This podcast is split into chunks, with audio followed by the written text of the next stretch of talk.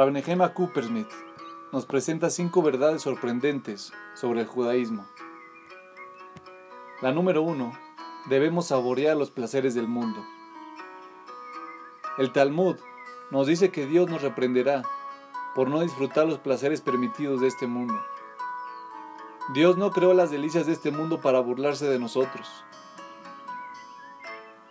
Disfruta de ese lado de chocolate, pero hazlo de forma consciente, como un conocedor, saboreando cada bocado.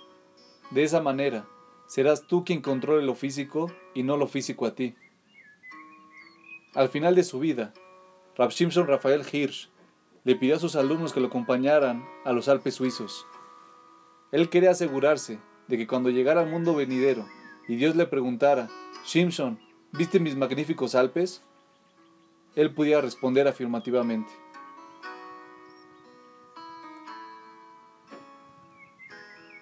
Alejarse del mundo material no es un ideal judío. De hecho, la santidad puede alcanzarse solo a través de utilizar el mundo físico de manera correcta. Piensa en todas las palabras hebreas que están relacionadas con Kedushá, santidad, Kidushin, matrimonio, el lazo que une a un hombre y a una mujer.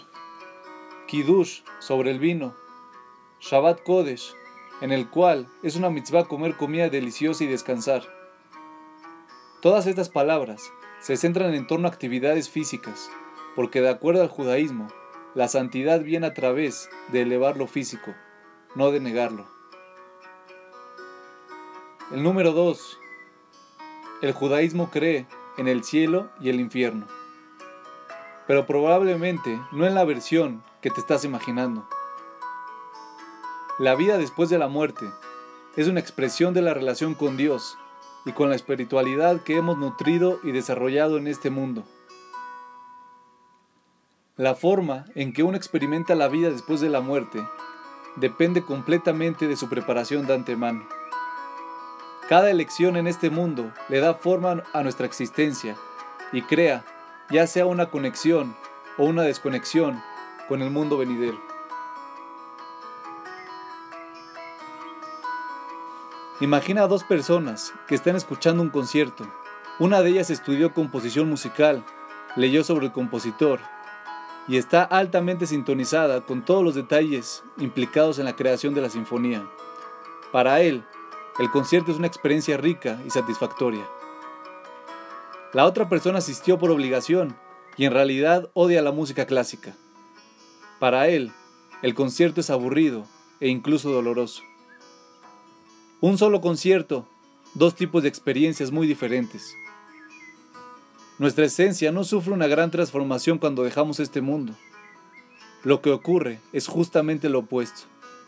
Nuestra esencia se expresa por completo en el mundo venidero. El dolor de la desconexión y la aguda conciencia de lo que podríamos haber sido si hubiésemos escogido diferente, esa es la visión judía del infierno. La número 3. No necesita ser judío para ir al cielo. Contrario a la creencia popular, alguien que no es judío puede perfeccionarse espiritualmente e incluso puede asegurarse un lugar en el mundo venidero. La obligación de cumplir las mitzvot es solamente para los judíos. Sin embargo, la Torah ordena siete mandamientos para los no judíos. Y Maimónides afirma, cualquier no judío que cumpla los siete mandamientos para servir a Dios, pertenece a los justos entre las naciones y tiene su porción en el mundo venidero. Número 4. Las creencias judías tienen una base racional. La primera mitzvah de los diez mandamientos es saber que hay un Dios. Algunas religiones demandan un salto de fe ciega, que asumas que algo es verdad solo porque emocionalmente deseas que sea verdad. La Torah nos ordena construir una base racional para nuestra creencia. Cree en Dios porque tiene suficientes argumentos convincentes que te llevan a concluir que Dios realmente existe. Usa tu mente, no tu corazón.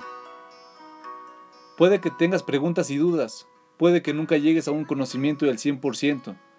La mitzvah de saber que hay un Dios nos dice, no seas complaciente con tu creencia. Enfrenta tus preguntas, obtén claridad y fortalece tu base adquiriendo más información y hechos concretos. Debes saber que hay un Dios, no asumir ciegamente su existencia.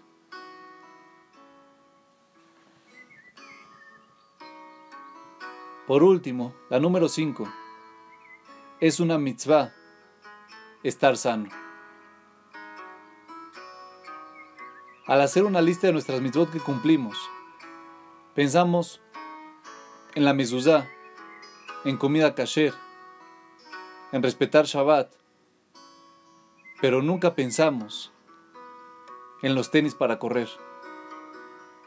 Vivir una vida espiritual sana requiere también vivir una vida física sana.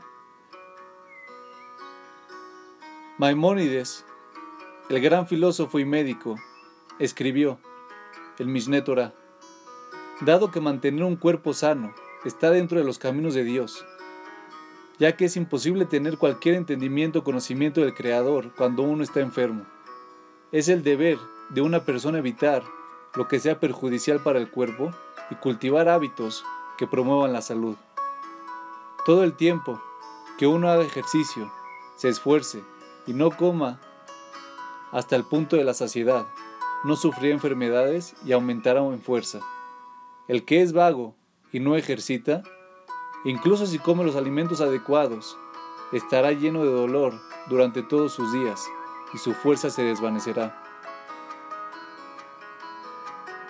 Así que deja de lado las obras del pastel y sal a correr. Tu cuerpo te lo agradecerá y también tu alma.